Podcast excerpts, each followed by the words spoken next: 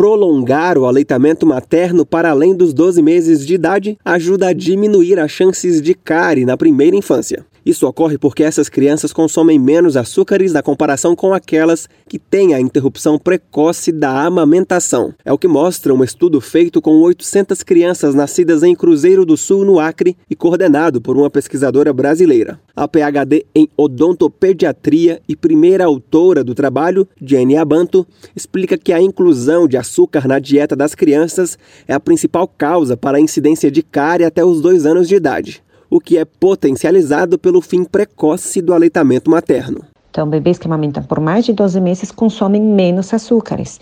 E hoje, né, atualmente, é de consenso científico que a cárie dentária é uma doença que requer uma única causa, açúcares. E o aleitamento materno reduz o seu consumo. Assim, amamentar por mais tempo protege indiretamente contra a cárie dentária. Embora tenha o açúcar como principal vilão, a cárie é uma doença com diversas causas, explica Ilana Marques, odontopediatra. Além de uma alimentação com excesso de açúcar, a higiene bucal mal feita, falta de flúor e composição salivar podem contribuir para a doença. Ela se manifesta inicialmente com manchas brancas que podem evoluir para manchas amarelas e então se tornar cavidades, podendo destruir o esmalte do dente, depois a dentina, podendo chegar até o canal provocando assim uma infecção que, se não cuidada, pode levar até a morte. Os pesquisadores também concluíram que o leite materno sozinho não pode causar cáries, como alguns estudos já apontaram. Isso só é possível se houver açúcar na dieta. A cárie afeta mais de 600 milhões de crianças no mundo todo, de acordo com a Associação Internacional de Odontopediatria. A Organização Mundial da Saúde recomenda que até os dois anos de idade